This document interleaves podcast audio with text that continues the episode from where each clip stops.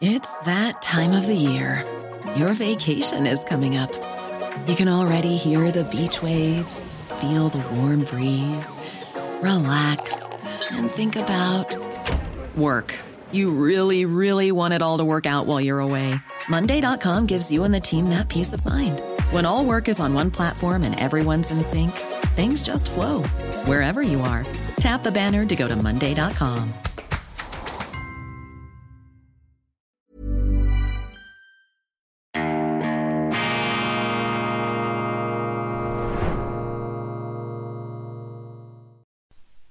Grüezi miteinander, ganz herzlich willkommen, meine sehr verehrten Damen und Herren aus nah und fern, von wo aus auch immer Sie uns zuschauen mögen. Ich begrüße Sie herzlichst zur internationalen Ausgabe von Weltwoche Daily, die andere Sicht, unabhängig, kritisch, gut gelaunt, keine Angst, es kommt gut. Die Frage ist nur, wann speziell hier ähm, willkommen heißen möchte ich natürlich unsere Freunde vor allem in Deutschland und in Österreich am Dienstag, dem 17. Januar 2000 und 23. Annalena Baerbock, die deutsche Außenministerin, sie möchte Otto von Bismarck canceln. Das haben Sie mitbekommen. Man will jetzt den Namen herauskratzen aus entsprechenden Sitzungszimmern. Man will ihn auslöschen aus dem äh, Traditionsbestand, aus der DNA der deutschen Außenpolitik. Man schneidet da also einen äh, Identitätsträger auch des heutigen Deutschlands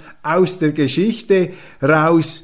Und diese Bestrebungen, diese Absichtserklärungen von Frau Baerbock haben bei mir dazu geführt, dass ich eine schon seit Jahren in meinem Bücherregal stehende Bismarck-Biografie von Emil Ludwig herausgepickt und angefangen habe zu lesen mit größter Begeisterung. Meine Damen und Herren, lassen Sie sich Bismarck nicht canceln, lesen Sie vorher diese großartige Biografie von Emil Ludwig. Emil Ludwig, ein deutscher Schriftsteller, der in die Schweiz emigriert ist äh, in der ersten Hälfte des 20. Jahrhunderts, hat in Ascona gelebt, am Lago Maggiore, war ein Bestseller-Autor, der vor allem mit historischen Biografien auf sich aufmerksam gemacht und auch Furore gemacht hat. Und das Geniale an Emil Ludwig ist, dass er ein vollendeter, äh, aus heutiger Sicht vielleicht etwas altertümlich wirkender Stilist ist, sehr schwungvoll, sehr elegant, sehr rhythmisch, äh, ansprechend schreibt und vor allem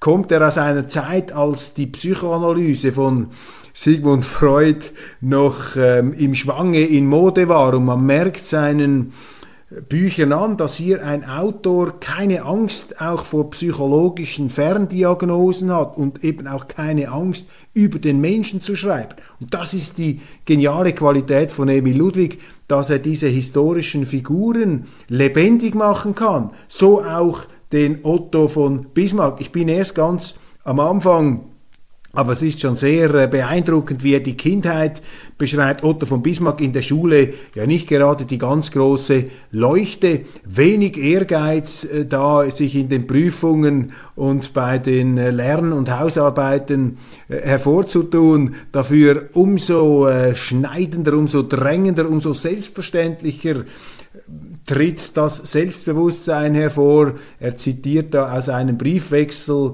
den der junge Bismarck noch spindeldürr, spargelförmig, wie es hier sinngemäß heißt, wie der junge äh, Bismarck mit einer Freundin, mit einer ähm, von ihm, glaube ich, ähm, ja, umschwärmten Frau korrespondiert und als man darauf zu sprechen kommt, was sein Berufswunsch sein könnte, war ja Adliger, gehörte da zu einer äh, nicht sonderlich begüterten, aber äh, sehr alten und einflussreichen preußischen Adelsfamilie, hat er gesagt, ja, dieses, äh, diese Karrieren und Laufbahnen, Bahnen, das ist nichts für mich, aber äh, doch, ich würde eigentlich sehr gerne einen Staat, einen Staat kommandieren und hier die ganz große Politik bestimmen. Also schon früh hat dieser Bismarck gespürt, dass es ihn in die ganz oberen Stratosphären zieht und Emil Ludwig kann das auch mit einer Ironie, mit einem Witz, mit einer Distanz, aber eben auch mit einem Einfühlungsvermögen schreiben. Fantastisch. Und ich habe mir beim Lesen tatsächlich überlegt, ob ich dieses Buch oder eine Kopie davon, eine andere Ausgabe äh, der deutschen Außenministerin schicken sollte. Ich äh, habe nämlich den Eindruck, dass sie ähm, ein vielleicht etwas äh, verkürztes äh, Bild hat von dem Mann, den sie da auf den Scheiterhaufen des Vergessens werfen will, Annalena Baerbock. Dann ähm, ein Nachtrag, ganz wichtig. Ich habe über dieses äh, hervorragende Interview in der Emma gesprochen mit dem ehemaligen deutschen Brigadegeneral Erich Fahd, einer unkonventionellen Stimme in dieser aktuell extrem bleiförmigen und gleichförmigen Ukraine-Propagandawalze, die jeden Tag über uns hinweg donnert. Ich komme darauf dann noch zu sprechen. Und etwas habe ich da nicht erwähnt, was er bemerkenswerterweise gesagt hat, nämlich spricht der langjährige Berater der Bundeskanzlerin von einer Gleichschaltung der Medien, so wie er sie in der Bundesrepublik noch nie erlebt habe. Das ist ein Hammer, meine Damen und Herren, wenn so ein Mann so etwas sagt, da spricht einer aus Erfahrung und auch aus einem gewissen Leidensdruck heraus. Und das ist ja genau das Problem, wenn Sie nur noch eine Meinung haben, wenn Ihnen die Medien in freiwilliger Gleichsynchronisierung, in einer Art der kollektiven Synchronschwimmen, nur noch die gleiche Version der Wirklichkeit, die gleichen moralischen Einschätzungen, die gleichen Argumente Tag für Tag in, ins Hirn hämmern und wenn gleichzeitig auch so eine aggressive, feindselige Inquisitorenkulisse, so ein Schießschartenklima aufgezogen wird, wo jeder, der es auch nur schon wagen sollte, eine etwas abweichende, eine differenzierende oder differenzierte Meinung zu haben, sofort da ähm, unter Beschuss gerät, dann sind Sie nicht mehr in einer Demokratie, meine Damen und Herren. Dann haben Sie keine Auswahl mehr. Dann haben Sie auch kein ähm, offenes Gesprächsklima mehr. Und da sehen Sie, wie eben die Medien heute, die sich natürlich auch überschätzen, ich will es nicht zu hoch hängen. Wir haben ja auch alternative Medien. Wir haben andere Zeitungen. Es gibt eine junge Freiheit in Deutschland. Es gibt verschiedene Internetportale. Es gibt ein Magazin Cato. Es gibt ganz unterschiedliche Portale. Ich spreche jetzt hier einfach von den etablierten Verlagen, von denen, die es eigentlich besser wissen sollten, von denen die meisten eben auch einmal angefangen haben als unkonventionelle Stimmen der äh, Vernunft. Die Medien versagen hier elementar, die traditionellen Medien versagen hier elementar in ihrer Funktion, ein offenes Gesprächsklima zu erzeugen. Sie werden totalitär, sie werden, um ein Wort zu verwenden, das ich eigentlich nie verwende, sie werden geradezu faschistisch in der Verbetonierung, oder man könnte auch sagen sozialistisch, in der Verbetonierung eines bestimmten Bilds in der Meinung. Und dazu passt natürlich, äh, dass es auch Autoren und Journalisten gibt, die sich weigern, für Zeitungen zu schreiben, die unterschiedliche Meinungen bringen, die dann davonlaufen, die möchten, dass nur noch ihre Meinung veröffentlicht wird, dass nur noch eine Sicht geben darf. Das ist ganz gefährlich. Und je wichtiger ein Thema ist und je drängender und je ähm, brisanter ein Thema ist, meine Damen und Herren, umso wichtiger ist es doch, dass die Medien diese Winkelried-Funktion wahrnehmen und auch ähm, die Kritik auf sich nehmen, die Journalisten, dass sie hier eben die Fenster aufreißen und nicht vernageln, damit am Schluss ein äh, abgestandenes, sauerstoffarmes äh, Klima entsteht, eine Atmosphäre, ähm, des Senkbleis, in der niemand mehr äh, weder Lust hat noch äh, gelegentlich sich auch traut, seine Meinung zu sagen. Das ist nämlich ein ungeheuerlicher Satz. Darf man eigentlich heute noch seine Meinung sagen? Oder laufe ich dann Gefahr, berufliche Nachteile zu erleiden? Werde ich dann ausgeschlossen? Werde ich nicht mehr eingeladen in eine Fernsehtalkshow? Gut, das ist ja nicht so schlimm, da haben sie nachher mehr Zeit für die Familie. Das kränkt vielleicht eher etwas die Eitelkeit, aber äh, das hat natürlich eine viel äh, existenziellere Dimension. Und hier müssen wir schon aufpassen, meine Damen und Herren. Gerade der Westen der da ja mit einer moralischen Unfehlbarkeit sich immer wieder aufblastert. Plustert. Wir haben die großen Werte. Wir sind die Wertegemeinschaft. Unsere großartigen Werte. Ja, nehmen wir diese Werte selber eigentlich noch ernst? Oder treten wir sie mit Füßen? Die Ukraine kämpft für unsere Werte. Ja, ausgerechnet die Ukraine. Die Ukraine kämpft natürlich für die äh, Freiheit, für äh, das Überleben auch einer bestimmten Regierung und die Unabhängigkeit eines Landes, das will ich hier gar nicht zur Diskussion stellen. Aber ob die Ukraine für unsere Werte äh, kämpft, eine Ukraine, ähm, ich habe das in der Schweizer Ausgabe angesprochen, die seit acht Jahren einen Bürgerkrieg gegen die russischsprachigen Minderheiten führt, sind das unsere Werte,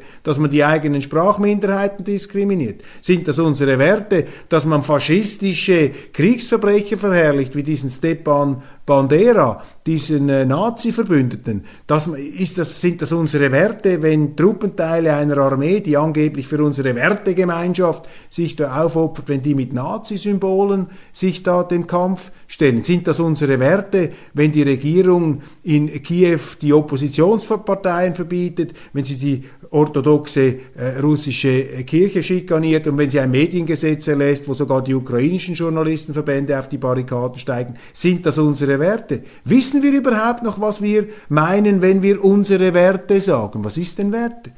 Meinungsäußerungsfreiheit, Demokratie, dass man einer gewählten Partei den Respekt entgegenbringt. Haben Sie den Eindruck in Deutschland oder auch in Österreich, dass man den gewählten Oppositionsparteien, nicht den Linken, vielleicht den rechten, den bürgerlichen Oppositionsparteien, den demokratischen Respekt entgegenbringt, den Wert des Respekts da auch respektiert, den man immer wieder hochzuhalten behauptet. Glauben Sie das? Nein, Sie sehen natürlich, wie es in der Wirklichkeit ist. Werte, Werte wie Eigentum, haben wir eigentlich noch eine Eigentumsgarantie. Wenn wir den Russen einfach alles wegnehmen, wo ist eigentlich der Rechtsstaat, meine Damen und Herren? In Deutschland diskutieren sie darüber, dass man jetzt doch diese Leopard-Panzer, obwohl es eigentlich verboten ist, an die Ukraine schicken sollte.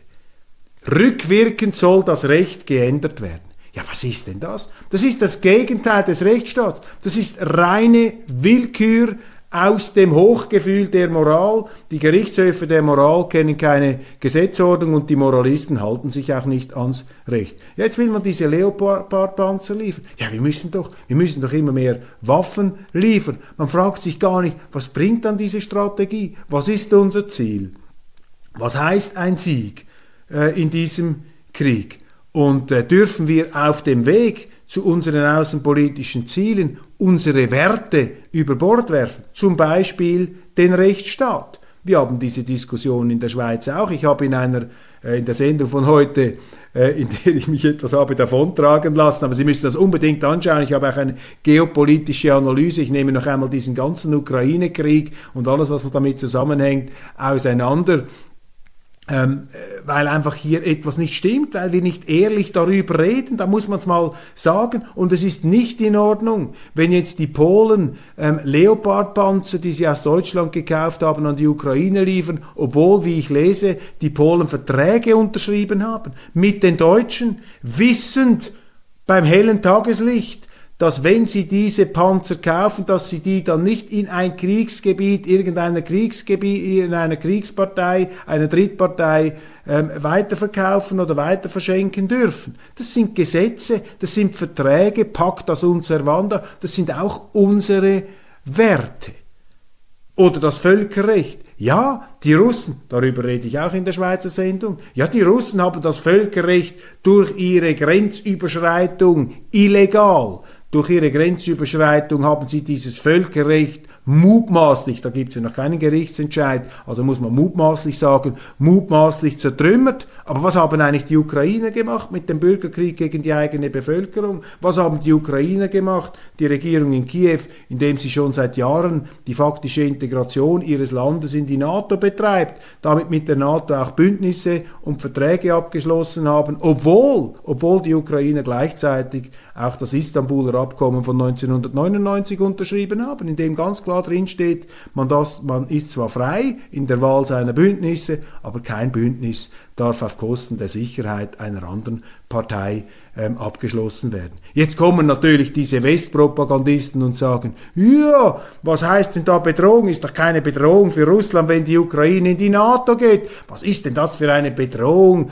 Habt die Russen Paranoia? Spinnt Putin? Äh, ist doch überhaupt kein Problem, wenn dann NATO-Raketenbasen und Atomraketen äh, in der Ukraine stehen, da ein paar Minuten Flugzeit von Moskau entfernt. Die sind ja nicht gegen Moskau gerichtet, die sind gegen den Iran gerichtet gegen Nordkorea, da müsst ihr, da müsst ihr euch doch keine Sorgen machen. meine, hat man im Westen ernsthaft geglaubt, dass man damit durchkommt, obwohl die Russen seit über 15 Jahren sagen, dass das nicht geht, dass das eine rote Linie ist, dass man die ganze NATO-Ostausdehnung geschluckt hat, aber dass die Ukraine eine rote Linie bedeutet. Man hat das einfach in den Wind geschlagen.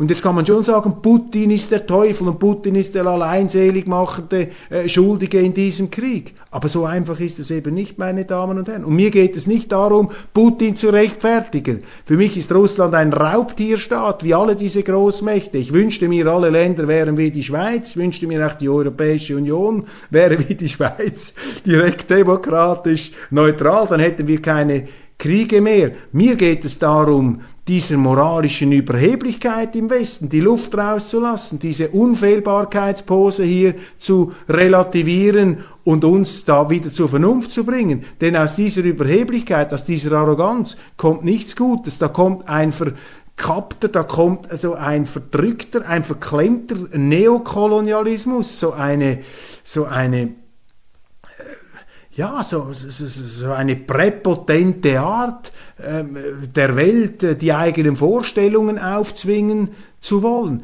Ich bin ein dezidierter Befürworter einer multipolaren, friedlichen Welt. Nicht einer Multipolarität im Sinne eines kalten Krieges oder einer Bipolarität, sondern ich glaube, wir müssen uns im Westen wieder viel stärker auf bestimmte Werte besinnen, zum Beispiel auf den Wert der Vielfalt, dass es eben unterschiedliche Zivilisationen gibt und dass jede Zivilisation, ja, meine Damen und Herren, das Recht hat, ihre eigenen Vorstellungen von Staat, von Gesellschaft, von Recht, von Gut und Böse, von Gott und Tod, von Religion selber festzulegen. Das können doch nicht äh, die Amerikaner bestimmen, das können doch nicht irgendwelche Vogue-Spinner an einer amerikanischen Uni den Chinesen oder den Russen vorschreiben, woran sie zu glauben und wie sie ihr Land zu organisieren haben. Und zu einem grundlegenden Respekt, dem Wert des Respekts, gehört auch, dass man dem anderen zuhört. Wenn er seit 15 Jahren sagt, meine Damen und Herren, Bitte lasst uns für die Ukraine eine Lösung finden. Wir können nicht akzeptieren, dass hier die NATO ihren Außenposten aufschlägt. Das ist gegen unser Sicherheitsbedürfnis. Dann stellt man sich taub und tut so, als sei das der größte Skandal. Dabei nimmt man das für sich. Die Amerikaner, wie selbstverständlich in Anspruch. Auch die Europäische Union übrigens nimmt geopolitische ähm, Interessen für sich in Anspruch, zum Beispiel gegenüber der Schweiz, der man immer wieder versucht, das das EU-Rechtssystem aufzunötigen. Man diskriminiert unsere Universitäten, man diskriminiert unsere ähm, Börsen. Jetzt fängt die EU, was heißt fängt sie an, jetzt macht sie weiter bei Ungarn, jetzt haben sie bei den Ungarn auch angefangen, die Universitäten zu diskriminieren. Warum? Weil völlig willkürlich angeblich ehemalige Ungar, ungarische Politiker, die da diesen Funktionären, nicht gewählten Funktionären in Brüssel nicht passen, weil die da in irgendwelchen Unigremien sitzen, streicht man denen einfach die Gelder. Das ist doch die reine Willkür, meine Damen und Herren. Oder ist es denn noch ähm, Demokratie, wenn man äh, Gesetze macht wie in Deutschland, äh, wo die sogenannte Delegitimierung des Staates unter Strafe gesetzt wird, wo es Volksverhetzungsparagraphen gibt, ähm, die direkt ähm, beschneiden die Meinungsäußerungsfreiheit. Hören wir doch auf, meine Damen und Herren, hören diese Politiker doch auf, laufend von Werten zu sprechen. Ich finde, man sollte in der Politik sowieso nicht von Werten sprechen, man sollte die Werte leben, man sollte einfach ein Vorbild sein. Und dieses ganze Deklamatorische, dieser bekenntnishafte A lot can happen in three years, like a chatbot may be your new best friend. But what won't change? Needing health insurance. United Healthcare Tri Term Medical Plans, underwritten by Golden Rule Insurance Company, offer flexible, budget friendly coverage that lasts nearly three years in some states. Learn more at uh1.com. Quality sleep is essential. That's why the Sleep Number Smart Bed is designed for your ever evolving sleep needs. Need a bed that's firmer or softer on either side? Helps you sleep at a comfortable temperature? Sleep Number Smart Beds let you individualize your comfort so you sleep better together. JD Power ranks Sleep Number number 1 in customer satisfaction with mattresses purchased in-store. And now, save 50% on the Sleep Number limited edition Smart Bed for a limited time. For JD Power 2023 award information, visit jdpower.com/awards. Only at a Sleep Number store or sleepnumber.com. dröhnende Stil, der da bei uns äh, sich ausbreitet, der ist fürchterlich. Und wenn wir schon bei diesen Bekenntnissen sind, da merken Sie auch, dass etwas nicht mehr stimmt. Ähm, in Europa, in Deutschland, in der Schweiz, in Österreich. Man muss doch heute fast schon automatenhaft sagen, ja, ja, also ich verurteile natürlich ganz extrem, was die Russen machen. Nein, nein, ich finde das ganz schlimm, was Putin macht. Nein, nein, also da dürfen wir keinen Zweifel aufkommen lassen, wer hier der absolut Böse ist. Was soll das eigentlich? Was muss man sich da immer auf Vorrat rechtfertigen? Ich kenne keinen Menschen, der Kriege befürwortet, der das großartig findet, dass jetzt die Russen da einmarschiert sind. Aber wenn man die amerikanische Politik oder die Geopolitik kritisiert, dann muss man sich im Sinne eines Disclaimers immer gleich rechtfertigen. Nein, ich bin ja also nicht für Putin, das wollte ich noch gesagt haben. Als ob das das implizieren würde, wenn man die Politik in Bundesberlin äh, kritisiert, dass man damit Putin rechtfertigt. Da ist doch schon eine Unterstellung drin, da ist doch schon eine, eine Einschüchterungskulisse drin. Das darf man sich nicht bieten lassen. Und ich stelle mit Erschrecken fest, dass auch ich in dieser Sendung schon solche ähm, moralisierenden Selbstimprägnierungsrituale da äh, vom Zaun gebrochen haben, habe. Damit muss man schleunigst aufhören. Man muss sich doch nicht rechtfertigen hier. Ist ja offensichtlich. Wir setzen uns mit unserer Politik auseinander. Wir fragen uns, was ist das Ziel der Außenpolitik unserer Länder? Wollen wir jetzt da in ewiger äh, Blutsbrüderschaft mit den Ukrainern, die bei sich selber die Demokratie außer Kraft gesetzt haben, äh, wollen wir uns jetzt da in einen ewigen Krieg hineinsteigen, in eine Blutmühle mit Hunderttausenden von Toten?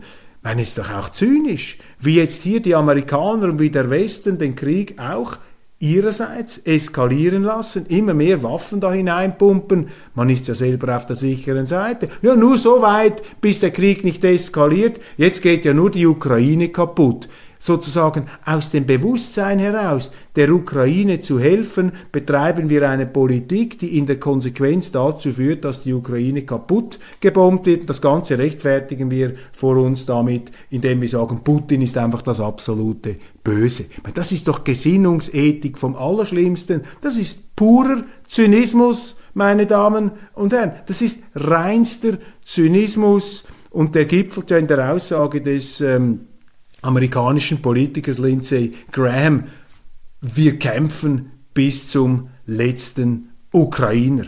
Das ist, äh, das ist die Situation, wie wir sie haben. Und es ist doch überfällig, dass wir darüber nachdenken, ob das äh, der richtige Weg ist oder ob es der falsche Weg ist. Zumal wir feststellen, dass diese Boykott- und Waffenlieferungsstrategie offensichtlich nicht den Erfolg bringt, den man ihr immer wieder bescheinigt. Es gelingt uns nicht, die Russen zu ähm, stoppen. Die Russen können immer noch mehr Reserven mobilisieren. Es ist auch nicht gelungen, Russland zu isolieren. Der Westen isoliert Russland, das World Economic Forum isoliert Russland, aber weltweit ist Russland nicht isoliert. Auch die Chinesen, die fahren ihre sowohl als auch äh, Politik, die äh, lassen sich da nicht äh, in ein Entweder-Oder hinein drücken. Und eine Frage müssen wir uns natürlich immer stellen.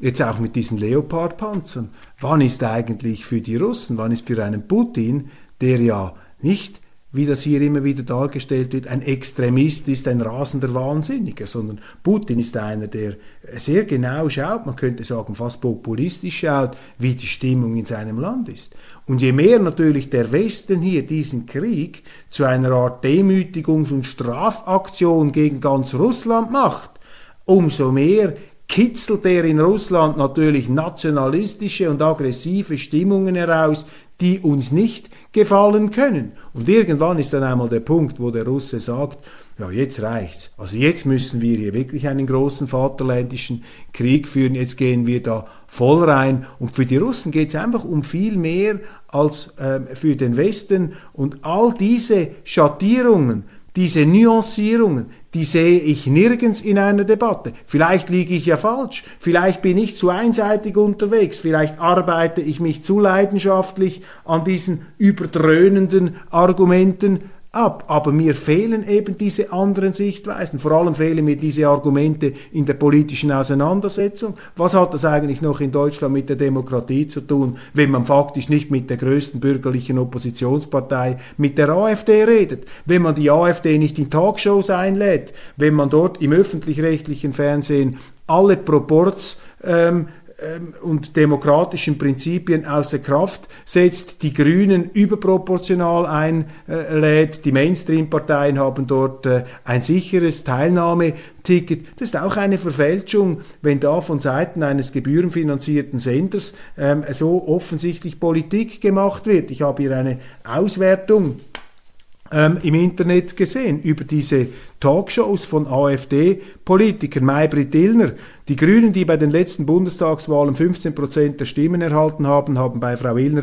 25 Prozent der Gästeplätze erhalten. Maybrit Illner, die AfD, die 10 Prozent der Wählerstimmen erhielt, war kein einziges Mal in einer Sendung zu Gast. Ist das noch der öffentlich-rechtliche Auftrag? Hart aber fair, ARD. Die CDU-CSU, die bei den Bundestagswahlen 24 Prozent der Stimmen erhielt, hat bei Hart aber fair 32 Prozent der Gästeplätze erhalten. Die AfD mit 10 Prozent war kein ein einziges Mal in einer Sendung zu Gast. Anne Will, ARD, Grüne, 15% der Stimmen, 22% der Gästeplätze. AfD, 10% Wählerstimmen, kein einziges Mal bei Anne Will zu Gast. Maischberger, Grüne mit 15%, 24% der Gästeplätze, FDP, letzte Bundestagswahl 12% der Stimmen, 22% der Gästeplätze, AfD mit ihren 10% Wählerstimmen, ein einziges Mal in einer Sendung und dann noch Markus Lanz, ZDF, SPD, 26% der Stimmen bei den letzten Wahlen,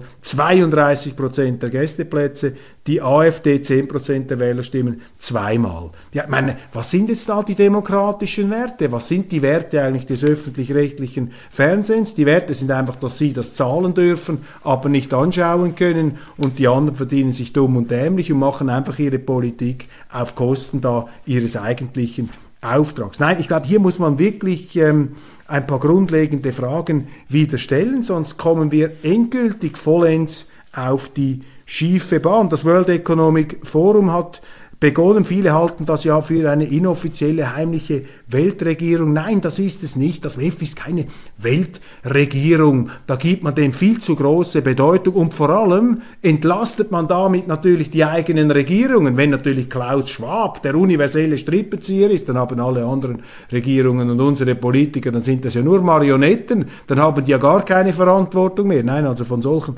Theorien halte ich nichts. Das WEF ist wie alles wo sich Menschen begegnen können, etwas Positives, eine Gesprächsplattform, ja auch eine Warmluftplattform und eine Inszenierungsplattform, ein Fegefeuer der Eitelkeiten. Aber was soll dieser Moralismus? Und auch dieser Neidreflex, nur weil dort ein paar Reiche unterwegs sind, dass man das in die Tonne tritt, das ist äh, die falsche äh, Situation, äh, die falsche Einschätzung. Wir müssen doch heute dankbar sein wenn es Kultur gibt, wenn es Sport gibt, wenn es World Economic Forums gibt, in denen sich die Menschen begegnen können, in denen es Gespräche gibt, in denen man über alle Grenzen hinweg äh, miteinander debattieren kann. Und jetzt kommt meine Kritik am World Economic Forum. Der große Kapitalfehler, letztlich der Verstoß gegen die eigene Identität und gegen alles, was das WEF an Werten hochhalten müsste. Wir sind eigentlich die Wertvergessenen hier, nicht die anderen. Wir treten unsere Werte mit Füßen, auch das WEF tritt seine Werte mit Füßen. Ähm, das WEF hat seinen Sinn eben als universelle Plattform, aber die haben die Russen gecancelt. Sie haben die Russen einfach rausgeworfen. Sippenhaftung, Kollektivbestrafung, das sind doch nicht unsere Werte. Man versucht, wie wenn die Russen eine ansteckende Krankheit wären, hält man sich davon fern, lädt die nicht mehr ein. Was ist denn das für ein World Economic Forum? Das ist ja nur noch ein Halbworld, äh, eine Halbweltforum, das sich da aufspreizt in Davos. Und das ist der große Fehler von Klaus Schwab. Nicht, dass er sich einbildet, dass er mit seinen Technokraten und ein paar Eierköpfen die Welt äh, sozusagen äh, ins Glück führen möchte, wobei diese Ambition sei ihm unbenommen. Das ist nicht das Problem. Das Problem ist, dass das World Economic Forum die Chance verpasst und damit auch seinen Sinn verfehlt, die Welt zusammenzubringen. Das ist hier der entscheidende Punkt. Und wissen Sie, wer das auch ähm, schmerzhaft empfindet? Nicht unbedingt ein Sympathieträger äh, bei den Deutschen, aber äh, trotzdem eine interessante Persönlichkeit. Joe Ackermann, Josef Ackermann, der frühere Chef der Deutschen Bank. Er sagt in einem Interview in der Schweiz, das sei eine Zäsur, also der Ausschluss der Russen, eine Zäsur in der Geschichte des Forums. Dadurch habe man nämlich auch das aufgegeben, was Davos und das WEF immer stark gemacht habe, dass man offen für alles ist und versucht im Dialog gemeinsam Lösungen zu finden. Jetzt ist das WEF Partei. Natürlich muss auch er sich dann reflexhaft entschuldigen. Nein, ich will also nicht Putin rechtfertigen. Was soll das? Wenn ich irgendetwas sage, was von der generellen Meinung abweicht, muss ich dann immer sagen, also ich möchte damit übrigens nicht Putin abweichen. Ich finde, Greta Thunberg ist ein bisschen zu weit gegangen. Also ich möchte nicht Putin rechtfertigen. Also Frau Neubauer da bei Lützerath, das ist also keine, heimli äh, keine harmlose Grüne, sondern äh, eine ziemlich äh, terroristisch veranlagte Extremistin. Ähm, aber übrigens, Putin wollte ich damit dann nicht verharmlost haben. Ich meine, wo sind wir eigentlich? Das ist doch der reinste Kindergarten. In der Europäischen Union haben Sie festgestellt, dass die Korruption ähm, ein Problem darstellt. Und was macht die Europäische Union, wenn sie ein Problem hat? Sie erlässt dann neue Regeln und schreibt sinngemäß auf, es ist also nicht gut, wenn man sich bezahlen und schmieren lässt von auswärtigen Mächten. Dann werden solche Gesetze gemacht und dann stellen sich diese Funktionäre hin und sagen, so jetzt haben wir die ähm, Korruption bekämpft.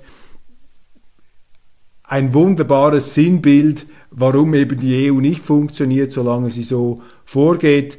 Ähm, da sage ich einfach, ein Politiker, dem man erklären muss, dass ich nicht schmieren lassen sollte.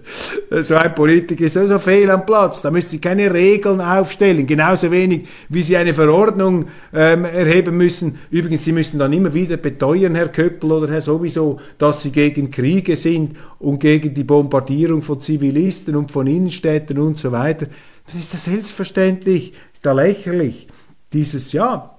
Es müssen jetzt alle wieder irgendwie ihr Parteiabzeichen außen tragen.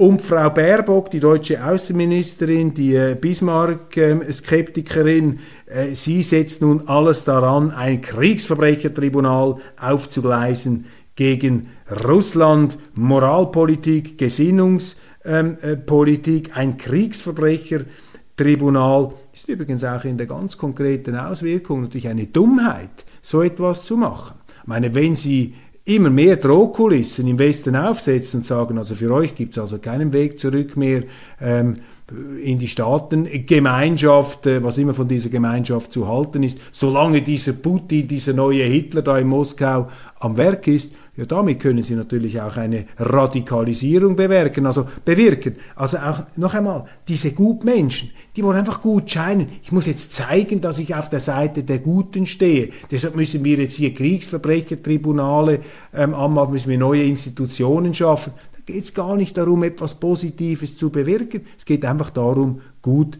zu scheinen. Die deutsche Wehrministerin Frau Lambrecht ist da nach einem qualvollen Prozess nun zurück getreten. Es begleitet sie einige Häme. Ja, sie hat nicht besonders selbstkritisch beim Rücktritt ähm, gewirkt. Ich äh, betrachte das einfach als ein Symptom jener äh, internationalen, europaweiten Verwahrlosung des Rüstungs- und Armeewesens. Und das ist nicht der Fehler von Frau Lambrecht, da haben natürlich äh, andere vor ihr, auch bürgerliche Politiker, riesige Schindluderei betrieben, man hat das vernachlässigt, man hat einen Donald Trump ausgelacht, als er gesagt hat, ihr faulen Säcke da in Europa, gebt endlich mal mehr Geld für die Rüstung aus, damit wir Amerikaner euch nicht immer die Kastanien zum Feuer rausholen ähm, möchten. Das geschieht den Europäern jetzt ganz recht, dass sie da ein Außenposten der amerikanischen Außenpolitik sind. Ja, das kommt eben daher, weil man die eigene Rüstung vernachlässigt hat und jetzt einfach diese Frau Lambrecht da fertig zu machen, das ist zu billig, auch wenn sie es natürlich ihren Gegnern sehr, sehr leicht gemacht hat. Aber allein diese Stellenbesetzung zeigt doch auch, dass der Bundeskanzler das damals in dieser Schönwetterphase, als er gewählt wurde, auf die leichte Schulter genommen hat und letztlich äh, nicht geahnt oder nicht ähm, voraussah, dass da im, im äh, Osten Europas sich ein Hexenkessel zusammenbraut. Dieser Krieg ist ja nicht einfach aus äh, heiterem Himmel gefallen. CSU nennt die Ampelpläne eine organisierte Wahlfälschung. Da geht es darum, dass die Ampel ähm, dass die Vergabe des deutschen Bürgerrechts erleichtern möchte, dass sie möchte, dass man mit dieser Passvergabe eine ähm, Integrationsmaßnahme ergreift. Da hat die CSU recht, das ist natürlich hinten und vorne falsch. In der FAZ gab es einen tollen Artikel in der heutigen Ausgabe auf der Titelseite, ziemlich ausführlich, auch drastische Zahlen der Zuwanderung. Und da steht mit erfrischender Deutlichkeit, dass eben die erleichterte Bürgerrechtsvergabe dass das etwas Schlechtes ist, das ist keine Integrationsmaßnahme, das ist das Gegenteil, das ist, wie die CSU hier etwas polemisch sagt, das ist natürlich der Versuch, sich hier neue Wählerschichten zu rekrutieren, weil die Leute, die da kommen, das sind vor allem Sozialstaatsempfänger, Sozialstaatsabhängige und die Linken, die natürlich sehen, dass ihnen bei den Deutschen, bei den bereits hier lebenden Wählern die Fälle davonschwimmen, die brauchen jetzt neue Wähler, also wollen die sich da über diese Zuwanderungsschiene und Asylschiene neue Wähler holen. Da hat die CSU recht, wenn sie darauf losgeht, aber auch die, die äh, FAZ hier mit einem wirklich exzellenten Artikel und was ich besonders interessant finde und auch provokativ jetzt für Schweizer Ohren ist, wie dezidiert sich die FAZ auch gegen das doppelte Staatsbürgerrecht ausspricht. Das gibt es ja in der Schweiz ähm, wird auch kritisiert, aber der Mainstream ist dafür. Hier also die FAZ für einmal nicht im Mainstream. Polen erwartet schnelle Genehmigung für Leopard-Lieferungen an Kiew. Ja, eben, der Krieg geht über das Recht, die Moral fühlt sich über die Gesetze erhaben. Wir haben dieses Thema bereits angesprochen. Europäische Union, grüne Transformation, das bedeutet in Europa natürlich eine gigantische Industriepolitik, eine Subventionspolitik. Und das empfinde ich als Schweizer als einen riesigen Skandal, denn die Europäische Union, meine Damen und Herren, macht immer wieder Druck auf die Schweiz wegen staatlicher Beihilfe, wenn wir zum Beispiel Kantonalbanken haben in unseren Kantonen, die Staatsgarantien haben, der Kantone, weil sie eben auch systemrelevant sind für das Kleingewerbe. Wenn wir örtliche Energiekraftwerke sponsern, dann ist das ein Dorn im Auge der Europäischen Union und sie sagen, äh, aber das geht dann gar nicht. Selber machen sie die größte Subventionspolitik, die man sich überhaupt nur vorstellen kann. Das hat mit Marktwirtschaft nicht mehr zu viel zu tun. Apropos europäische Werte, die Marktwirtschaft, das ist doch längst Sozialismus was hier ähm, läuft. Ist die Europäische Union eigentlich noch eine Trägerin europäischer Werte oder ist sie das Gegenteil? Ist Europa nicht Vielfalt vor Einfalt? Ist die EU Einfalt vor Vielfalt? Meine Damen und Herren, es gibt so viele interessante Fragen, die man heute stellen kann und stellen muss. Und es gibt vor allem ein weites Feld von Themen, dass in dieser gleichförmigen Propagandawalze, die über uns jeden Tag hinweg dröhnt, hinweg gerollt wird, ähm, da gibt es eben sehr viele Themen, die da eben nicht beleuchtet werden. Und vor allem gibt es das Bismarck-Buch von Emil Ludwig und wenn es uns allen zu bunt wird, dann äh, können wir ja uns dieser Lektüre zuwenden. Und da sage ich Ihnen, das hat auch etwas Tröstliches, denn äh, da kommt äh, unmissverständlich zum Ausdruck,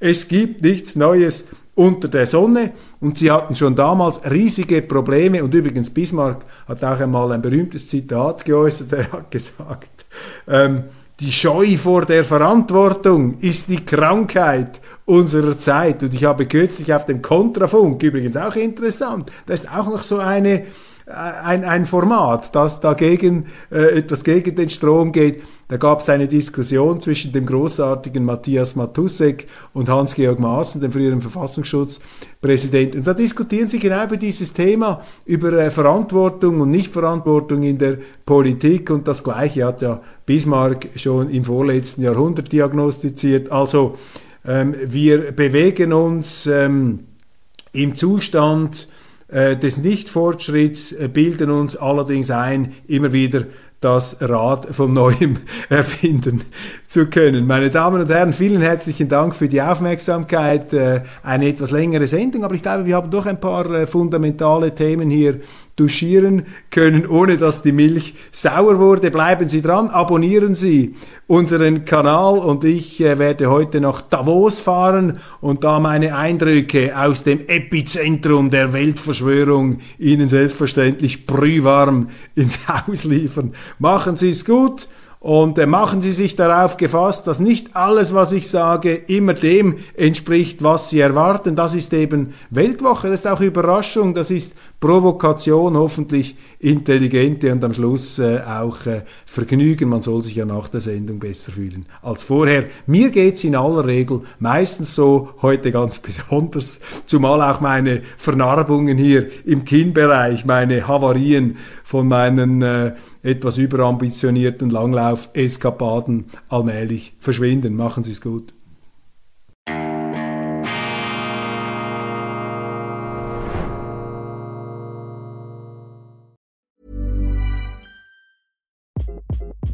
Hi, this is Craig Robinson from Ways to Win, and support for this podcast comes from Invesco QQQ the official ETF of the NCAA. Invesco QQQ is proud to sponsor this episode and even prouder to provide access to innovation for the last 25 years. Basketball has had innovations over the years too. We're seeing the game played in new ways every day.